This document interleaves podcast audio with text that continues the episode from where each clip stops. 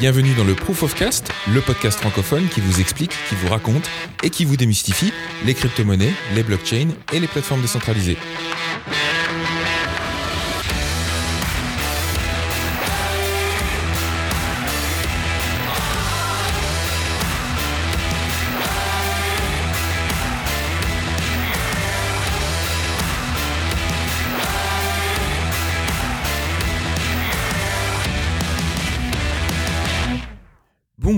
Bienvenue dans l'épisode 32 du Proof of Cast, le podcast francophone qui vous raconte, qui vous explique et qui vous démystifie les crypto-monnaies, la blockchain et les plateformes décentralisées. C'est Sébastien Arbogast qui vous parle en direct de Lisbonne au Portugal. Oui, comme la dernière fois. Ça m'arrive des fois, je reste un peu plus longtemps quand même au même endroit. Euh, cette semaine, on n'aura toujours pas d'édito, bien sûr. On aura euh, quelques actualités euh, fort intéressantes, mais surtout je voulais profiter de ce début d'épisode pour vous rappeler que si vous avez des questions, des remarques, des suggestions, des choses simplement que j'explique pas assez clairement, n'hésitez pas à me le faire savoir dans les commentaires du blog post associé euh, à l'épisode, donc sur proofofcast.com, ou alors via les réseaux sociaux, Facebook, euh, Twitter, tout ça sur Proof of Cast, euh, ben, tout en un seul mot, quoi. Et puis, euh, bien sûr, n'hésitez pas non plus à rajouter vos petites reviews sur le, le store iTunes euh, pour les podcasts. Ça nous permet aussi de faire connaître tout simplement le podcast à un plus grand nombre.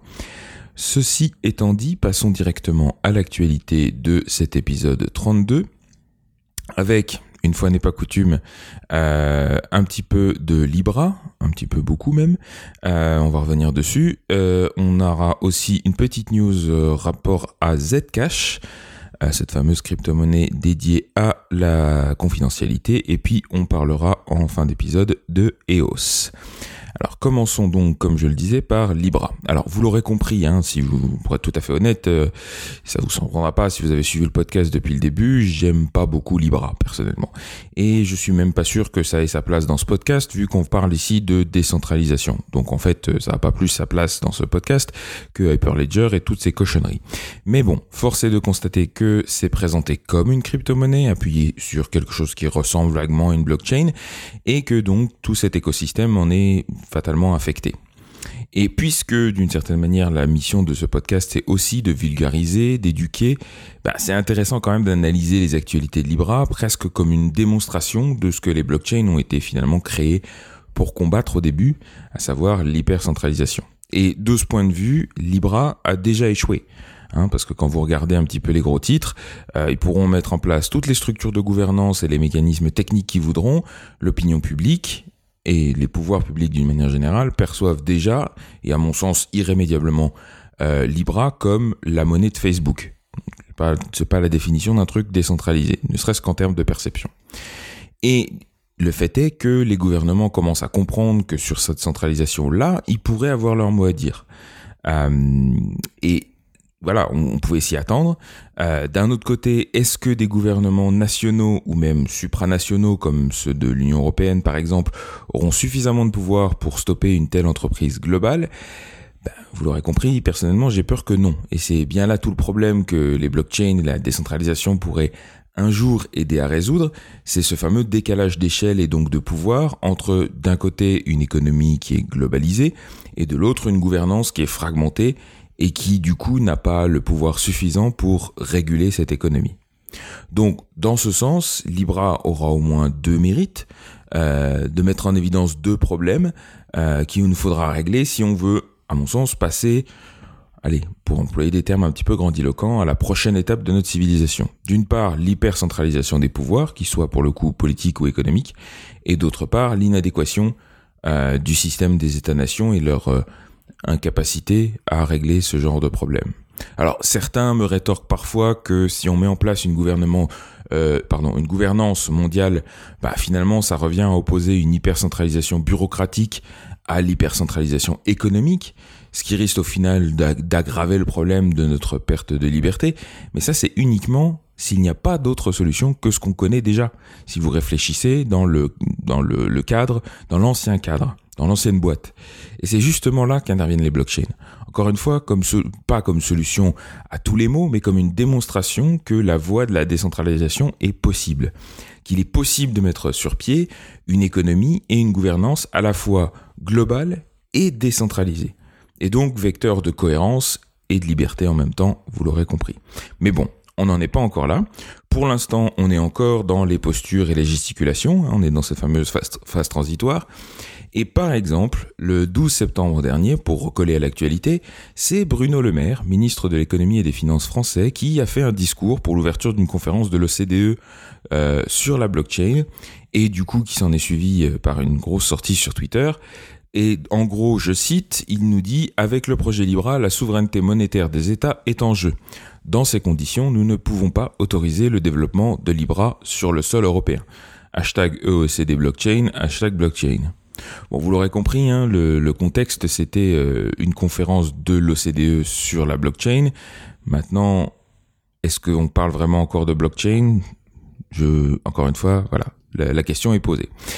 Euh, on manquera pas non plus de noter déjà la contradiction entre la notion de souveraineté monétaire des États alors qu'on est dans une Union européenne avec, euh, avec un euro qui n'est plus du domaine de la souveraineté des États qui la composent. Ils ont un rôle dans sa définition et dans son, sa politique monétaire, mais c'est un rôle très indirect. Hein. Donc l'Union européenne a déjà pris le pas sur les monnaies nationales hein, avec l'euro, c'est le principe. Mais bon, euh, voilà, on va on va pas pinailler. Hein. C'est un peu le, truc. Bon, le plus beau, c'est qu'il enchaîne quand même avec un autre tweet qui nous dit le projet Libra a le mérite de pointer certaines difficultés en matière de transactions financières. Et là, accrochez-vous à vos sièges. Euh, tchouk j'ai perdu mon fil. Euh, nous devons réfléchir à la création d'une monnaie numérique publique. Kezako, une monnaie numérique publique on l'aurait pas déjà? Ça s'appelle l'euro, non Il me semble? Non, parce que l'euro, il est, on est d'accord, il est déjà numérique. C'est pas parce qu'on en imprime des pièces et des billets pour faire joli que euh, c'est pas une monnaie numérique. C'est une monnaie numérique. Le problème, c'est pas la monnaie numérique. Ce qui rend l'euro inefficace, lent et cher à transférer, c'est pas le fait que ce soit pas une monnaie numérique, puisque c'est une monnaie numérique. On peut faire des virements SEPA d'une banque à l'autre, mais le problème, c'est que au milieu de tout ça, il y a de la régulation, il y a des interventions humaines, il y a des vérifications qui coûtent cher, qui prennent du temps et qui se sont construites tout simplement organiquement avec euh, avec les, décennies voire les siècles. Et puis euh, c'est ça qui ralentit qui ralentit l'ensemble. Et c'est ça que les blockchains remplacent par des algorithmes, par du software et surtout ben, en bypassant pas mal de régulations euh, nationales puisque puisque on remplace le principe de réglementation, de régulation par le, le, principe de motivation, de d'incentives. Bref, c'est encore une fois tapé largement à côté. Euh, mais donc avec tout ça, euh, il, il, demande du coup, si vous regardez un petit peu le, le, le discours dans les tweets que, que, je vous ai mis en lien sur le blog post, euh, il demande au secteur financier de lui faire des propositions techniques pour améliorer le, le système actuel. Euh, il propose aussi de s'appuyer sur l'OCDE pour mettre en place de nouvelles solutions, tant qu'il tiendra euh, donc euh, avec comment dire, basé toujours, enfin avec l'idée des blockchains, tout ça derrière. Donc il voudrait créer une crypto-monnaie d'État, hein, en gros.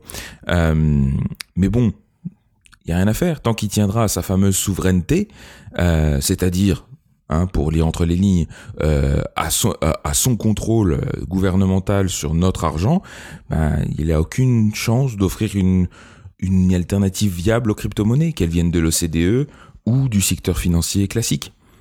C'est bien ça dont il s'agit ici, de contrôle, de pouvoir.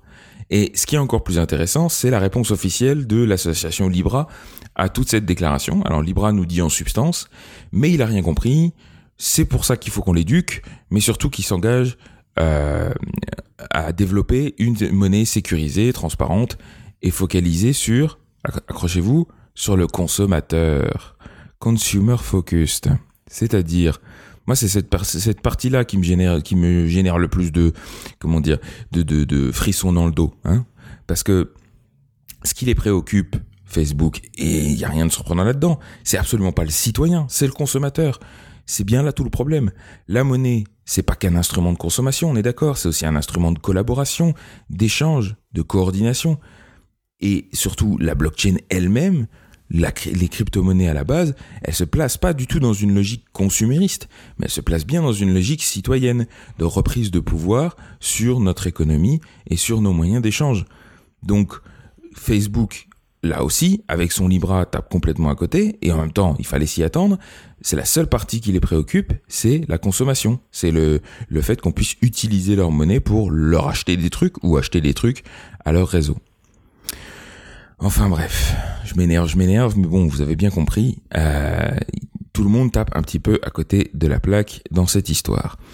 Alors, à côté de ça, l'association Libra cherche aussi à rassurer sur euh, leur influence sur les politiques monétaires en disant que puisque la valeur du Libra sera déterminée sur base d'un panier de monnaie fiat, bah, finalement c'est Libra qui sera plus influencé par les politiques monétaires des monnaies fiat que le contraire.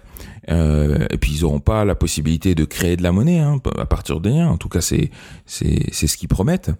Euh, mais bon, cette défense, encore une fois, elle est ridicule parce que par le simple choix des monnaies qu'ils mettent dans ce fameux panier, bah, de fait, ils vont influencer la désirabilité de ces monnaies et donc leur valeur. Là, pour l'instant, ils ils nous, ont donné un peu plus de détails sur ce qu'ils allaient mettre dans ce fameux panier. A priori, on aura du dollar, de l'euro, du yen, de la livre sterling et du dollar de Singapour. Il vous manque pas des trucs là-dedans? Pourquoi pas le yuan chinois? Pourquoi pas la rouble russe? Je veux dire, c'est des grandes puissances économiques aussi. On pourrait. Alors, euh, et, de quel droit ils s'octroient le droit de juger De, enfin voilà. Encore une fois, tout ça, c'est de l'influence, et tout ça, ça va jouer sur la valorisation de ces monnaies, puisque ça va jouer sur leur désirabilité et donc sur leur valeur. Donc, voilà leurs choix ont un impact, qui viennent pas nous vendre que ça va pas influencer les, politiques monétaires, évidemment ça va avoir euh, une influence. Bref, on est tout doucement en train d'assister au combat de brut auquel on s'attendait depuis le départ. Hein, je vous en parlais dès le début, euh, avant même l'annonce euh, de Libra. Et ce que je remarque, c'est qu'on est encore une fois, nous, citoyens, population, cantonnés au rôle de spectateurs. On les regarde se fighter et voilà, la plupart des gens ne font que qu'observer et euh, en tout cas eux ne nous impliquent pas du tout dans leurs discussions. Euh, et encore une fois, vous savez ce que je vais vous dire. Il y a une façon très simple de participer à tout ça et de de, d'investir ce débat. Eh ben c'est tout simplement de leur montrer que euh, vous avez la possibilité de de détenir, d'échanger, de vendre, de collaborer avec de la crypto-monnaie. Alors, à vos cryptos, hein? Voilà, donc ça c'était la partie news sur Libra. Je pense que, enfin, faut s'y attendre. Hein. Euh, dans la plupart des épisodes, dans les mois qui viennent, on va en parler. C'est pas que ça m'enchante, mais je pense que je peux pas non plus faire l'impasse sur ce sujet parce que euh, voilà, ça nous affecte d'une manière ou d'une autre. Euh, même si c'est pas proprement parler de la crypto-monnaie, le simple fait que ça soit perçu comme tel, ben là aussi, ça a de l'influence du coup sur notre écosystème et ça va l'impacter d'une manière ou d'une autre. Deuxième news de cet épisode que je voulais à tout prix évoquer et qui euh, me, paraît un bon, comment dire, un, bon contrebalancier à tout ce, tout ce dont on vient de parler, c'est une news qui concerne Zcash. Alors on a déjà parlé dans ce podcast de la fameuse crypto-monnaie Zcash. Pour rappel, il s'agit d'une crypto-monnaie dont le principal facteur différenciant, c'est la confidentialité euh, de par l'impossibilité de tracer certaines transactions qu'on appelle shielded. On va appeler ça des transactions protégées. Alors cette protection, elle est optionnelle et elle se fait grâce à un mécanisme mathématique qu'on appelle des ZK snarks, ZK snark. Euh, c'est une forme particulière, une implémentation, si on veut, du concept de preuve sans connaissance, qui permet donc de prouver qu'une transaction a eu lieu sans avoir besoin de révéler les détails de cette transaction. Alors la raison pour laquelle cette protection est optionnelle, c'est qu'elle représente un coût plus important qu'une transaction normale, à la fois en termes de processing, donc en termes de puissance de calcul, mais aussi en termes euh, d'espace de stockage. Donc du coup, voilà, si vous voulez protéger vos transactions, vous payez un petit peu plus cher et vous les mettez en shielded. Mais du coup, comme la protection, elle est euh, optionnelle, bah le truc, c'est que les transactions protégées, du coup, sont automatiquement suspectes, puisque ça veut dire qu'il y a eu un effort volontaire, une euh, et même un investissement euh, de la part de l'émetteur pour euh, la mettre en payante, pardon, la mettre en protégée.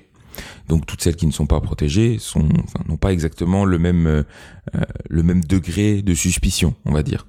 Donc ça, c'est un premier problème, c'est cette protection qui est optionnelle et on peut pas avoir une, une crypto-monnaie qui est vraiment privée, confidentielle, si toutes les transactions ne sont pas confidentielles. Autre problème important avec ces ZK-SNARK, c'est le fait qu'ils s'appuient entre autres sur la création de ce qu'on appelle des secured setup, je crois. Euh, on va traduire ça par paramètres secrets. Euh, c'est des éléments mathématiques, en gros, euh, qu'il suffirait finalement de découvrir pour être capable de créer du Zcash à volonté. Ce qui représente quand même un risque de centralisation non négligeable et qui impose en plus un coût non négligeable au réseau qui, quand il crée ces fameux paramètres sécurisés, ces paramètres secrets, doit le faire de telle sorte qu'ils restent absolument secrets. Et donc ça, c'est euh, pour mettre en place ça. Ils ont déjà fait le, coup deux fois. Ils ont dû les modifier une fois quand ils ont mis euh, en place le hard fork euh, Sapling l'année dernière. Et puis une fois au lancement du réseau. Et à chaque fois, c'est une grosse cérémonie pour créer ces trucs-là de manière secrète et tout. Enfin voilà, c'est tout un, branle-bas de combat et ça coûte cher. et donc jusqu'à présent, le problème c'est qu'on n'avait pas trouvé de comment se passer de ces paramètres secrets et du coup de ces fameuses cérémonies euh, qui entourent leur utilisation. Mais il y a quelques semaines, tout a un peu changé avec la publication d'un papier de Sean Bao, euh, qui est ingénieur pour la société Electronic Coin Company qui supervise le développement des principaux éléments du réseau Zcash et qui a annoncé avoir mis au point avec ses collègues euh, une nouvelle méthode dite de composition récursive de preuves qui devrait permettre de se passer purement et simplement des paramètres secrets. Euh, cette méthode s'appelle Halo, H-A-L-O, et elle a été mise au point après des années de travail, et a priori elle permet donc en théorie de prouver l'intégralité de la blockchain, donc de vérifier si vous voulez l'intégralité de la blockchain sur moins de 80 octets, ce qui est absolument euh, énorme. Hein. Euh, J'ai pas les chiffres en tête pour euh, euh, pour, le, pour les coûts exacts de, de, de, la méthode actuelle, des ZK-SNARKs actuels, mais, mais c'est, c'est, c'est une amélioration non négligeable, tant et si bien d'ailleurs que, euh, encore une fois, ça devrait permettre de gagner un, peu sur tous les plans, mais je vais revenir un petit peu là-dessus après. Donc, comme je disais, c'est une avancée considérable euh, parce que euh, depuis longtemps, le coût des solutions de confidentialité était tel qu'on devait généralement faire un choix entre scalabilité et confidentialité. On avait toujours ce trade-off, cette, espèce de dichotomie, et euh, voilà, c'était l'un ou l'autre, mais on ne pouvait pas avoir les deux. Maintenant, euh, avec cette, euh, cette nouvelle méthode qui a été théorisée dans un papier scientifique, il se trouve que évidemment bah, le CCL est en train d'étudier euh, la possibilité d'intégrer Halo comme solution de scalabilité de niveau 1 dans Zcash, c'est-à-dire directement dans le code des clients des nœuds du réseau. Donc c'est vraiment, euh, euh ils y croient à fond et, et voilà, les démonstrations mathématiques sont là et c'est très prometteur. Alors maintenant, si l'implémentation, cette implémentation de Halo remplit toutes ses promesses, on pourrait enfin réconcilier ces fameuses deux contraintes de scalabilité et confidentialité, voire même rendre toutes les transactions Zcash confidentielles sans pour autant augmenter leurs coûts. Et au-delà de l'économie en temps de calcul, Halo permettrait aussi une économie considérable en termes d'espace de stockage, puisqu'il serait possible de vérifier l'intégralité de la blockchain sans la télécharger en entier, ce qui prend déjà beaucoup d'espace disque et requiert un certain temps de téléchargement. Donc quand vous rejoignez la blockchain, le premier truc qu'il faut faire pour avoir un nœud complètement sécurisé, c'est télécharger toutes les données des, transactions passées et les vérifier une par une. Et ça, ça prend beaucoup de temps. Là, avec cette preuve qui tient en 80 octets et, euh, et qui permet de prouver toute la blockchain d'un seul coup, et avec euh, ce système euh, hyper récursif, voilà, a priori, tout ça serait du domaine du passé. Donc au final, le bénéfice, c'est que ça rendrait tout simplement la blockchain beaucoup plus accessible. Et alors, dernier avantage non négligeable, euh, avec l'implémentation actuelle des Snarks, certains hard forks, c'est-à-dire certaines évolutions importantes du protocole, nécessitaient justement l'utilisation des paramètres secrets. Ça a été le cas, comme je le disais, pour Sapling. Et tout ça complique énormément ces hard forks. Et donc, fatalement, on essaye d'éviter, tant qu'à faire, d'avoir besoin des paramètres secrets. Et donc, ça ralentit d'une certaine manière l'évolution de la blockchain elle-même. Donc Halo, en plus, permettrait de rendre Zcash plus évolutive, de faciliter euh, ces fameuses mises à jour. Alors, on l'a déjà dit, ce que beaucoup reprochent aux blockchains, c'est qu'elles ne sont pas scalables, et en l'état de l'art, c'est tout à fait vrai. Mais euh, vous pouvez maintenant ajouter Halo à la liste des évolutions qui font rapidement avancer justement cet état de l'art. Et juste derrière euh, le Lightning Network, les Atomic Swaps, le sharding ou encore la preuve d'enjeu, tous ces mécanismes-là qui sont pour certains encore, en cours de euh, recherche et développement, pour d'autres en, cours d'implémentation, comme ça va être le cas maintenant pour Halo, toutes ces améliorations bah, participent encore une fois à, à prouver que euh, cette vieille théorie qui veut que ouais, mais de toute façon, le blockchain sera toujours moins efficace. Oui, mais à partir d'un moment, on va passer un seuil où ça deviendra suffisamment efficace pour être complètement euh, utilisable. Et quand on sait en plus que les, concepteurs de Zcash travaillent main dans la main avec les développeurs d'Ethereum, qui commencent déjà à intégrer euh, certains éléments des ZK Snarks, on peut dire que l'avenir de ces technologies nous paraît de plus en plus excitant. Donc, affaire à suivre, on va voir où va aller Hello, euh, à la fois dans Zcash et éventuellement peut-être même dans Ethereum à terme. Tout ça est très très prometteur. Dernier sujet que je voulais évoquer cette semaine, c'est celui de EOS. Alors, si vous suivez aussi ce podcast depuis le début, vous vous souvenez certainement de notre scepticisme à l'écart de EOS. Ce soi-disant Ethereum killer qui promettait de résoudre tous les problèmes de scalabilité d'Ethereum grâce à son algorithme de consensus de type Delegated Proof of Stake, et qui avait récolté plus de 4 milliards de dollars dans la plus grosse ICO du monde en 2018. Euh, voilà, tout ça c'était pour planter le décor, vous voyez bien que euh, c'est du gros machin. Maintenant, il se trouve que très tôt après son lancement, justement en juin 2018, ce fameux algorithme de Delegated Proof of Stake montrait déjà ses limites limite que certains avaient déjà anticipé bien avant le lancement du truc. Hein, mais bon, on dit ouais, mais quand même, vous voyez le mal partout. Ben voilà. Donc déjà, juste après le lancement, il y avait eu une première histoire avec euh, un certain nombre de comptes qui avaient été bloqués, euh, gelés tout simplement. Je crois que c'était sept comptes qui avaient été gelés parce que dessus il y avait euh, euh a priori des Zeos volés. Voilà. Il y avait eu une histoire de au moment où ils avaient transféré, ils avaient fait la levée de fonds sur Ethereum et puis ensuite ils avaient transféré ça en token EOS qu'ils avaient attribué. Il y avait des gens qui avaient été victimes de phishing en gros et donc les certains EOS qui avaient été attribués aux mauvais utilisateurs et donc voilà, il y avait des comptes qui avaient été gelés de manière un peu unilatérale par certains euh, ce qu'on appelle producteurs de blocs. Alors je rappelle hein, le principe du delegated proof of stake, c'est que contrairement à une, blockchain proof of stake classique ou même à une blockchain proof of work, n'importe qui ne peut pas créer des nœuds, euh, des blocs, pardon, n'importe qui ne peut pas miner ou dans le cas d'un proof of stake ne peut pas valider.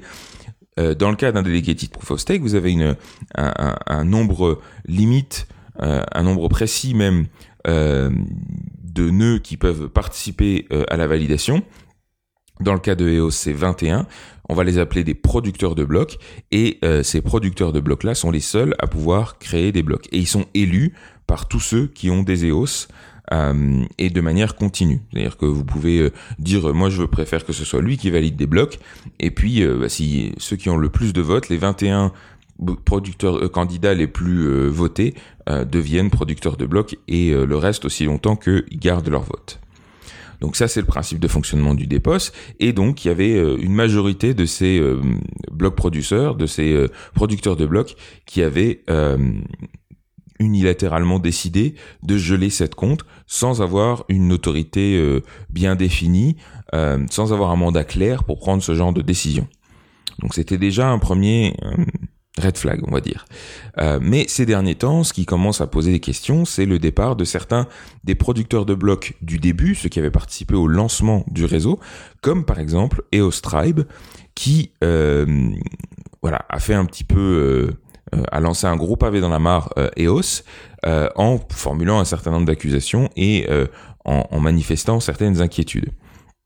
De fait, leur départ pose de toute façon un certain nombre de questions à la fois sur la répartition des blocs producteurs, donc des producteurs de blocs, et sur la gouvernance d'EOS dans son ensemble.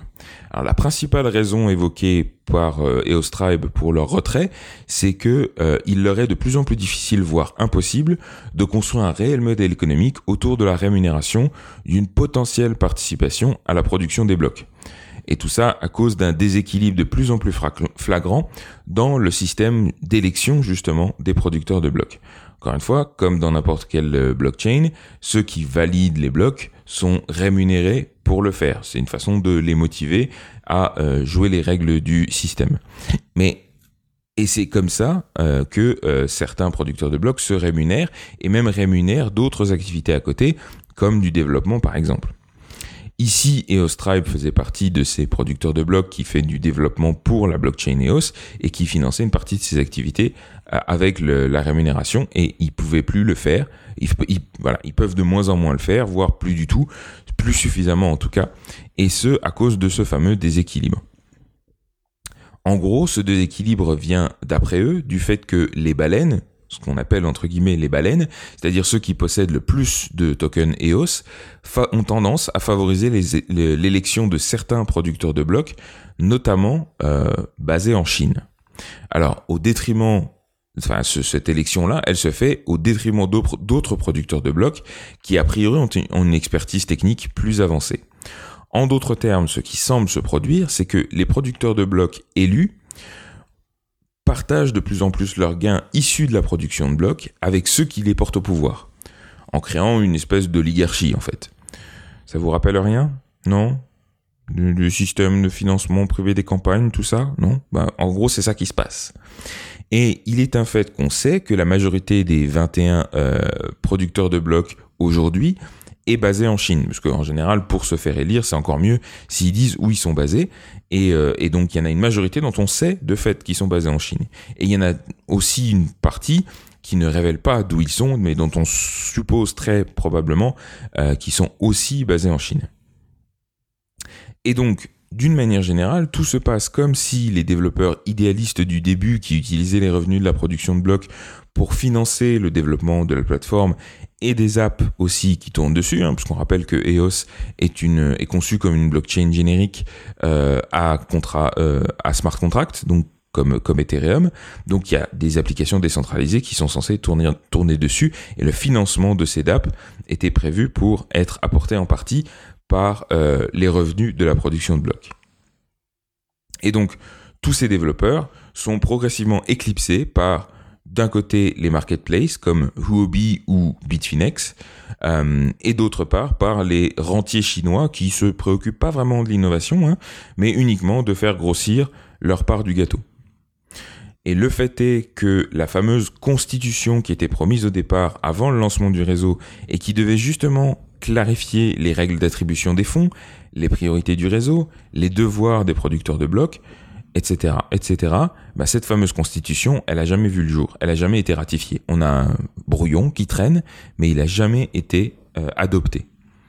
Et le problème avec tout ça, c'est que Block One, qui est le plus gros détenteur d'EOS et accessoirement la société qui chapeaute un peu le développement euh, du réseau EOS, euh, ben ils auraient la possibilité euh, d'influencer euh, toute cette décision, toutes ces discussions autour de la Constitution et donc de l'élection des euh, producteurs de blocs, mais pour l'instant, ils refusent de faire jouer leur pouvoir au prétexte que ça risquerait de faire apparaître la centralisation. Mais c'est un peu de toute façon, même si vous faites rien, la centralisation se produit, donc on a du mal à voir et en tout cas certains manifestent leur frustration par rapport à ça. Alors en plus de ce problème de proéminence grandissante des rentiers chinois dans la gouvernance du réseau, un autre en découle directement puisque encore une fois, les rentiers se préoccupent très peu de l'innovation de la plateforme, bah du coup il y a de moins en moins d'innovation. Et à commencer du côté des DAP. Euh, la plupart des DAP qui tournent aujourd'hui sur EOS, bah, c'est des applications de Paris. Ça va pas chercher bien loin. Euh, et la partie euh, euh, des EOS nouvellement créés, qui était censée au départ être allouée au financement de nouvelles DAP, mais aussi de nouveaux outils de développement, elle est venue s'accumuler dans un compte. Hein. Il y avait, euh, il, y a, il, y a, un compte qui était prévu pour ça. Euh, pour chaque bloc, on mettait de côté une petite partie qui devait aller financer ces, ces projets. Mais comme il n'y a pas de constitution et donc il n'y a pas de règles claires de comment ces fonds étaient censés être attribués, et eh ben finalement, les producteurs de blocs ont décidé que ben, ces fonds qui dormaient là sur le côté, euh, c'était de la, comment dire, ça créait de la de l'inflation inutile. Donc pouf, ils ont brûlé. Ils ont brûlé pour 167 millions de dollars d'EOS. Voilà. Pour histoire de faire monter un petit peu artificiellement la valeur des EOS euh, en circulation. Sinon, tout va bien. Hein. Donc, en parallèle de ça, euh, en lieu et place d'une constitution, c'est un, document qu'on appelle le EOS User Agreement, qui a été ratifié en début d'année. Mais encore une fois, ce document ne dit rien ni sur les règles d'attribution des fonds euh, ou sur les devoirs euh, des blocs producteurs, des producteurs de blocs, et surtout, il ne dit rien non plus sur cette fameuse pratique qui est en train de se répandre, à savoir celle de l'achat des votes, l'achat des votes de producteurs de blocs. Résultat, de moins en moins d'innovation, de plus en plus de redistribution de l'inflation sans réelle création de valeur, et comme à côté de ça, rien n'oblige non plus les blocs producteurs à utiliser une partie de leur profit pour financer l'innovation, ben plus personne ne le fait. Et c'était parmi les intentions de départ, mais c'est resté un vœu pieux, parce qu'encore une fois, il n'y avait rien d'inclus dans le protocole pour gérer euh, ce genre de motivation.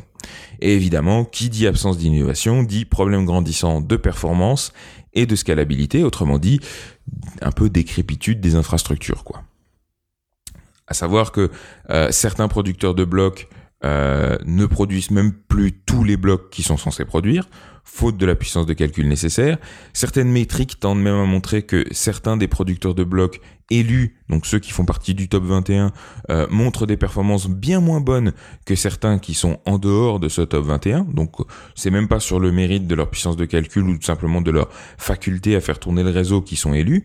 Hein, c'est uniquement sur de la, de la spéculation. Et plus et, en plus de ça, euh, ces, producteurs de blocs sont aussi censés mettre à, disposition des développeurs des API qui, leur, qui permettraient aux développeurs d'accéder aux données de la blockchain, mais très rares sont ceux qui le font et en tout cas euh, il y a une, grande inégalité, une grande disparité dans la façon dont ces, ces API sont euh, implémentés, leur disponibilité et encore une fois leur performance. Mais encore une fois, tout ça ne semble pas du tout affecter la popularité de ces blocs producteurs dans les votes. Bref, le moins qu'on puisse dire, c'est que l'inquiétude grandit, euh, sans que la cause exacte de cette inquiétude, voire l'inquiétude elle-même, soit encore claire pour tout le monde. Mais toujours est-il que certains ont déjà préféré euh, forquer EOS. Euh, c'est le cas de Telos ou de Warbly. qui essayent de, de, corriger le tir et de remettre un peu de bonne gouvernance euh, qui fait défaut à EOS. Maintenant, combien de temps ça va durer, encore une fois, c'est la question. Euh, toujours est-il que certains disent qu'ils aiment la technologie, mais que la gouvernance fait défaut.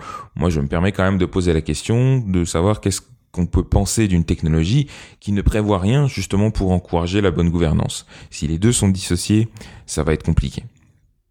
Pour moi, ça confirme juste ce que je vous dis depuis le début. EOS, c'est à mettre dans le même panier que Hyperledger et toutes ces cochonneries de blockchain permissionnées, c'est des approches faciles, destinées à enrichir des minorités sur la base euh, de la réputation des blockchains, mais sans aucune euh, réalité derrière. Le mieux que ces plateformes pourront faire, c'est proposer des alternatives moins efficaces au système centralisé qu'on utilise déjà euh, au quotidien. Donc ça n'apporte absolument rien. Donc, tout ça est, compris. Restez loin de ces trucs-là. Votez avec votre argent avec ou avec votre énergie de développeur euh, pour les plateformes qui gardent à l'esprit le principal but des blockchains, à savoir la décentralisation, sans aucun compromis. Voilà. Et ça, ça conclut les actualités de la semaine. Alors, comme je le dis à chaque fois, hein, n'hésitez pas à aller faire un tour euh, sur le podcast, euh, pardon, sur le blog de l'émission, sur proofofcast.com, pour nous laisser vos commentaires, vos questions, vos remarques, vos suggestions, pitou pitou. Euh, et on se fera un plaisir d'y répondre dans le prochain épisode. Le prochain épisode, ce sera donc le numéro 33 et il aura lieu le, bah, dans deux semaines. Hein, donc, on est le 21 septembre. C'est moi sortir mon calendrier parce que bien sûr j'ai oublié de noter la date. Ça sera le 5 octobre. Et là, je serai au Japon. Ce sera juste avant euh, la euh, conférence des développeurs Ethereum euh, que je me ferai une joie de vous. dont je vous ferai une joie de vous ramener les news les plus croustillantes évidemment. J'en profite aussi pour vous rappeler que vous pouvez me retrouver dans le podcast Les Technos sur lestechnos.be ou sur euh, les réseaux sociaux. Donc il y a les réseaux sociaux de Proof of Cast que vous connaissez déjà sur Twitter, sur Facebook, tout ça, tout ça. Mais vous pouvez aussi retrouver SRBogast, donc ça c'est moi, sur Twitter et sur Facebook également. Euh, comme toujours, je vous rappelle, on a aussi le cours avec Saïd euh, sur Udemy. le cours sur le développement Ethereum. Il va y avoir du nouveau mouvement de ce côté-là bientôt, donc suivez les news. on en parlera très probablement dans un prochain épisode. En attendant, vous pouvez toujours bénéficier de ce cours pour la modique somme de 10 euros avec le code ProofOfCast. Et toujours la même chose, si vous voulez soutenir, soutenir l'émission financièrement, vous pouvez envoyer vos petits dons en Ether à l'adresse proofofcast.eth. Laissez-nous vos commentaires sur le blog, sur les réseaux sociaux et n'oubliez pas les reviews sur iTunes aussi. Ceci étant dit, je vous remercie d'avoir écouté jusqu'ici et je vous souhaite une bonne continuation. Au prochain épisode, au revoir.